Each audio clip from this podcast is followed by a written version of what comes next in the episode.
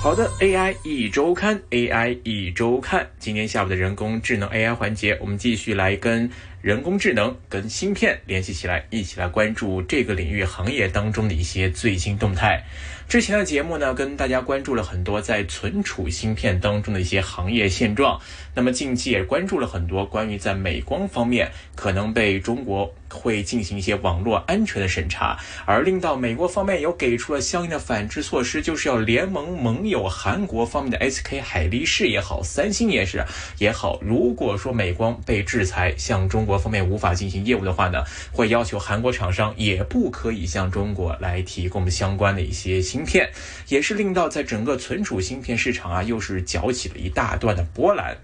那么尽管说我们看存储芯片啊，其实市况并不是很好，库存高的压力仍然很沉重。但是在另外一边厢呢，同样是芯片，来自于 AI 方面的芯片，似乎仍然还是市场关注的一个焦点。那么今天呢，我们就来跟各位关注一下，在 AI 狂飙的当下，芯片股哪一类的芯片有机会抓住商机？那么在整个行业的逆周期中迎难而上呢？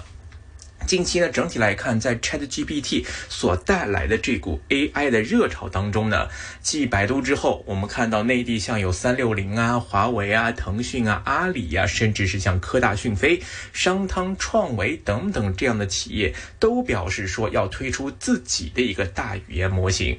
尽管说我们看 ChatGPT 还有一些主流的大模型背后的芯片主力，仍然呢还是看的是 GPU。但是目前来看，严峻的挑战已经摆到了各位厂商的面前，就是这个生成式的 AI 所需的计算量在不断的增加，而算力的增长空间却要即将触顶，面临到这样一种矛盾尴尬的局面。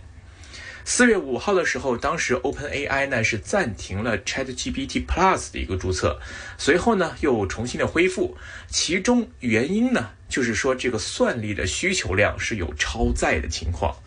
之前呢我们看 ChatGPT 还曾经呢因为访问量过大而出现了一个大规模的封号，并且呢禁止是使用亚洲的节点来进行登录，主要原因呢还是这个算力不足所造成的。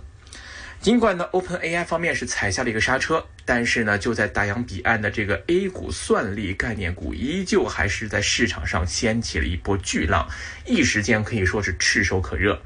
业内就表示啊，如今这个 AI 的这个 iPhone 时刻就好像是已经要来临了。作为这个人工智能时代的这个底层的基座，谁掌握了算力的资源，那就变相等于说谁就拥有了引领数字经济发展的这个终极武器。所以在这个历史性的变革时刻，无疑内地方面是绝对不会缺席，在这一块一定会进行布局跟努力的。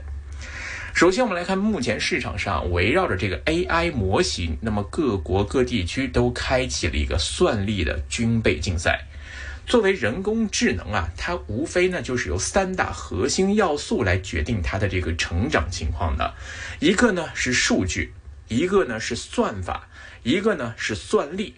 这三者可以说是被称为是人工智能的方面的三大核心要素，而在这三大核心要素当中呢，算力又被称之是人工智能的发动机。在这一波 AI 风暴的催化之下呢，我们看浪潮当中的 AI 的大算力的一些芯片公司都开始面临着一个摩尔定律，就是面临着极限之外的一个技术挑战，就是要以更低的系统成本、更少的能源消耗，那么要来支撑起一个庞大而且持续增加的参数量所带动的一个高算力的要求。根据 OpenAI 的测算呢，从二零一二年以来，全球头部的这个 AI 模型的训练的算力需求呢，每三到四个月就会翻一番，这个增长是非常的迅速的。所以每年呢，头部的训练模型所需的算力增幅可以说高达十倍左右的一个水平。那么 AI 它的深度学习也正在逼近目前现有芯片的算力的极限。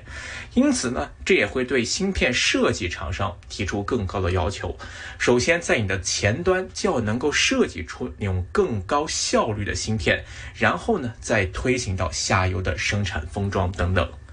在技术架构层面呢，AI 的芯片呢主要可以分为几类。首先，像 GPU 就是这个图形处理器，然后呢还包括有 ASIC，就是专业集成电路，还有呢是 FPGA，是叫做现场可编程门阵列，还有一类呢是类脑芯片。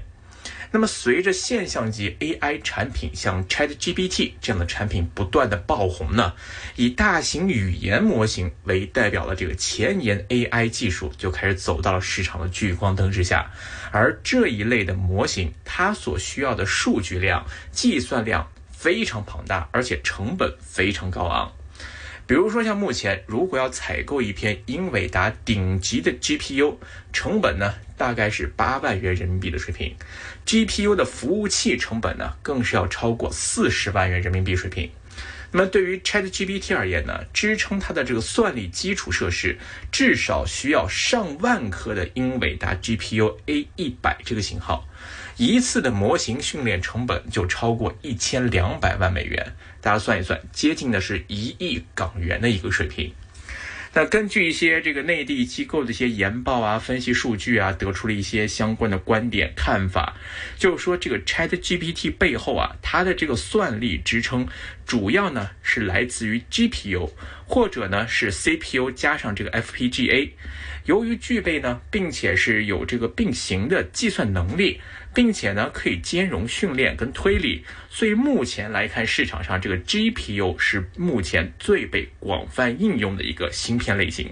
除了 GPU 在 AI 当中会广泛被应用之外呢，另外还有一种组合，就刚才我们说的 CPU 加上 FPGA 的这个方案。这个方案呢，也可以满足到 AI 庞大的一个算力需求。FPGA 呢，它的全称是现场可编程门阵列，是一种可以重构电路的芯片。作为这种可编程芯片的 FPGA 这个芯片啊，它可以针对特定的功能来进行扩展，通过跟 CPU 的结合，令到这个 FPGA 啊能够实现深度的学习功能，所以它们两者呢就可以共同应用、互相合作，应用在深度的学习模型当中这些 AI 的框架。近期呢，像英特尔他们就透露呢，计划将会在今年呢推出十五款新的 FPGA。那么这将会刷新啊，英特尔在这个品类当中的年度推出新款产品的记录。其实，在三月初的时候呢，当时英特尔就已经发布了一些相关的一些新款产品，并且呢，配备了 FPGA 的一些收发器，而且呢，每个通道的带宽呢，都较上一代已经是提升了一倍了。所以在给产品提供更高的数据流量同时呢，也做到了降低的功耗。目前我们看这个 FPGA 领域啊，它的这个本土化程度还是比较低的。作为国产国产化来说，或者说在中国市场上来说，主要呢还是由这个赛灵思和英特尔这两间大厂商来主导的。那么赛灵思呢，现在已经被 AMD 收购了，这两间厂商呢，目前占据了超过百分之七十的市场份额。而我们看国内厂商方面呢，包括像安路科技。紫光国威，还有这个复旦微电等等呢，这些呃相关企业的份额加在一起，其实也只占到百分之十五左右。AI 一周看。那么另外呢，大家会看到在。AI 爆火的这个当下呢，内地市场上就不断的在搜寻相关的一些概念标的，寒武纪啊，就作为 A 股方面科创板的 AI 芯片第一股，是进入到了这个投资者的这个视线当中。那么它目前呢，也是全球少数能够全面掌握 AI 芯片技术的企业之一。因为呢，在寒武纪方面，它的这个产品矩阵，它会涉及到一些云端产品，还有一些这个边缘产品跟一些 IP 的授权，还有软件。那么前两者来看呢，它其实对标就是英伟达、AMD 这些 GPU 的知名厂商。那么 IP 授权方面呢，就对应着英国的 ARM。那么云端芯片呢，就是目前这个大语言模型当中啊最为需要的一个动能来源。在这个领域呢，我们看像英伟达的 A 一百呀、H 一百系列呢，一直是占据了整个行业当中金字塔的这个顶尖的位置，是属于最高端、最先进的这个类别了。那么作为后起之秀的追赶者啊，那寒武纪方面呢，他们也推出了很多一些新的一些尝试，新的一些产品。比如说之前呢有推一些思源系列，像思源二九零啊、思源三七零啊这些呢产品，其实已经进入到了一些商业化应用的阶段。比如说他们进入到了浪潮啊、联想啊、阿里云啊等等这些呃头部的这些客户企业当中去，已经在进行生产运用了。而在去年的三月呢，寒武纪呢也曾经发布了一些新款的训练加速卡，啊，搭载了一些相关的一些芯片，比如说像思源三七零，主要呢也是面向一些企业客户提供一些 AI 训练的一些任务跟功能。所以看到，其实作为后起之秀，寒武纪在这一块已经进入了一个奋起直追的一个步伐。那么再看一下这个差距到底有多大呢？是不是很悬殊呢？这个弯道之后能不能实现超车呢？那我们就要看了。那么作为目前呢唯一可以实际处理到 ChatGPT 的这个 GPU 供应商英伟达，当下无疑呢是当之无愧的，可以说是 AI 方面的算力王者。六年之前呢，这个有人就亲自向 OpenAI 呢交付了第一台搭载 A 一百芯片的这个超级计算机，帮助呢这个 OpenAI 方面最终是成功创造出了这个 ChatGPT，并且如今来看已经是成为了 AI 时代的这个领导者。在二零二三年三月二十二号召开的这个 GTC 大会上呢，这个叫黄仁勋啊，就是当时亲自向 OpenAI 交付这个第一台搭载 A 一百芯片的超级计算机的这个黄仁勋呢，他又展示了速度比现有技术还要快十倍的英伟达的 HGX A 一百。那么这样的一个。呃，算力的这样的一个芯片呢，它可以将大语言模型的处理成本再降低一个数量级。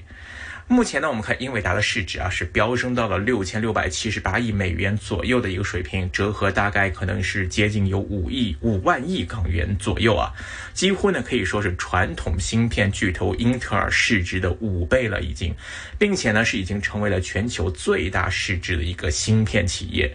英伟达呢在 PC 端的这个 GPU 的市场呢，目前已经占据了近百分之七十的份额。那么在独显就独立显卡市场，它的这个份额呢？更是高达了百分之七十到八十，所以根据一些机构，比如像 TrendForce 一些分析呢，运行一千八百亿参数的 GPT 三点五大型模型呢，需要两万颗的 GPU 芯片，大模型的商业化的 GTP 呢，则需要超过三万颗。所以大家可以看到，如果说在这样的一个未来的一个算法模型当中啊，是需要如此庞大的 GPU 芯片来供应它完成这个运算算力的话呢，可以说对于潜在的 GPU 供应商来说是多大的一个商机。那么本着可能赢者通吃或者说是行业龙头的这样的一个呃主导地位的话，那英伟达无疑将会是这个行业里最大的一个受益者之一。根据相关的一些报道，我们也可以看到啊，在国内方面呢，目前拥有超过一万颗 GPU 的企业，目前其实不超过五家；拥有一万颗英伟达 A 一百芯片的呢，可能最多是只有一家。所以说，绝大部分的中国公司啊，都只能够采购到英伟达的中低端性能的产品，这就决定到在中国方面研发出来的这个 Chat GPT 也好，或者是类似的这样的一个呃人工智能模型也好，它所搭载的 GPU 芯片的算力，那很难去跟那些搭载最顶尖呃这个效能的芯片所构成的这样的一个模型的算力去类比，所以就令到可能会处于一个比较弱势的一个格局。那即使说国内的头部公司从算力上跟美国的英伟达等等公司相比呢，目前看差距也依然是非常的明显。就比如说像 GPU 赛道，那么国内自研 GPU 的领军企业，那主要包括一些像景嘉微、呃必刃科技。心动科技等等，可能很多听众朋友们还没有了解、听说过。其中我们看，像景嘉微，它是当中成立最早的一家，从二零零六年开始就在研发拥有自主知识产权的 GPU 产品。现在呢，已经推出了一系列的产品线，而且呢，也都是采用国内的成熟的制程工艺跟自主的架构。比如说，它的主打产品独立显卡 JH 九二零。根据行业专家的评测呢，从性能参数上看呢，它的这个性能大概是跟英伟达在二零一六年发布的 GTX 一零五零相当。虽然说两者仅仅是相差六年，但是呢，GTX 一零五零呢是英伟达十系列的这个显卡当中啊一个入门级的产品，无法代表当时的整体水平，因为一零五零后面可能一零是大系列嘛，五零啊、六零啊、七零啊、八零都会有。那么在一零系列当中，其实只是一个最初代的一个水平。所以说，我们要想找到这个它跟这个 GTX 一零五零性能相当的英伟达产品的话，那需要回溯到这个二零一零年推出的 GTX 五八零，就五系列的第八零。那么这个意味着就是说，这个景嘉微他们的这个 GH 九二零啊，其实基本上是达到了英伟达十二年前的一个水平。所以大家可以看到，整体而言，国产机票的现状其实并不算乐观。虽然在特殊领域能够做到自给自足，但是在中高端领域依旧还是一个捉襟见肘的一个局面。所以说啊，在这个行业当中呢，大家看到了芯片领域给 AI 方面给芯片领域所带来的一个前景的空间憧憬开始不断的涌现。但是在目前行业当中的竞争现状、国产的替代能力和目前在科技禁运制裁之下所能获取到算力芯片的这样的一个空间，仍然还是有限的。所以可以看到，尽管各家都在 ChatGPT 也好 AI 这个领域当中不断的角逐，试图去试图去抢到第一把交椅，但是技术的壁垒能否突破，芯片的技术能否突破，能给算力带来更大的一些延展，那么这个可能还是具体要从芯片的领域才能够再揣测出更多的一些端倪了。好的，今天啊，关于人工智能 AI 跟芯片领域当中应用的分析呢，先跟大家分享到这里。希望呢，可以给大家在芯片领域、AI 领域的一些布局带一些更多的新的启示。节目先到这边，感谢各位的收听，我们下期节目再会，拜拜。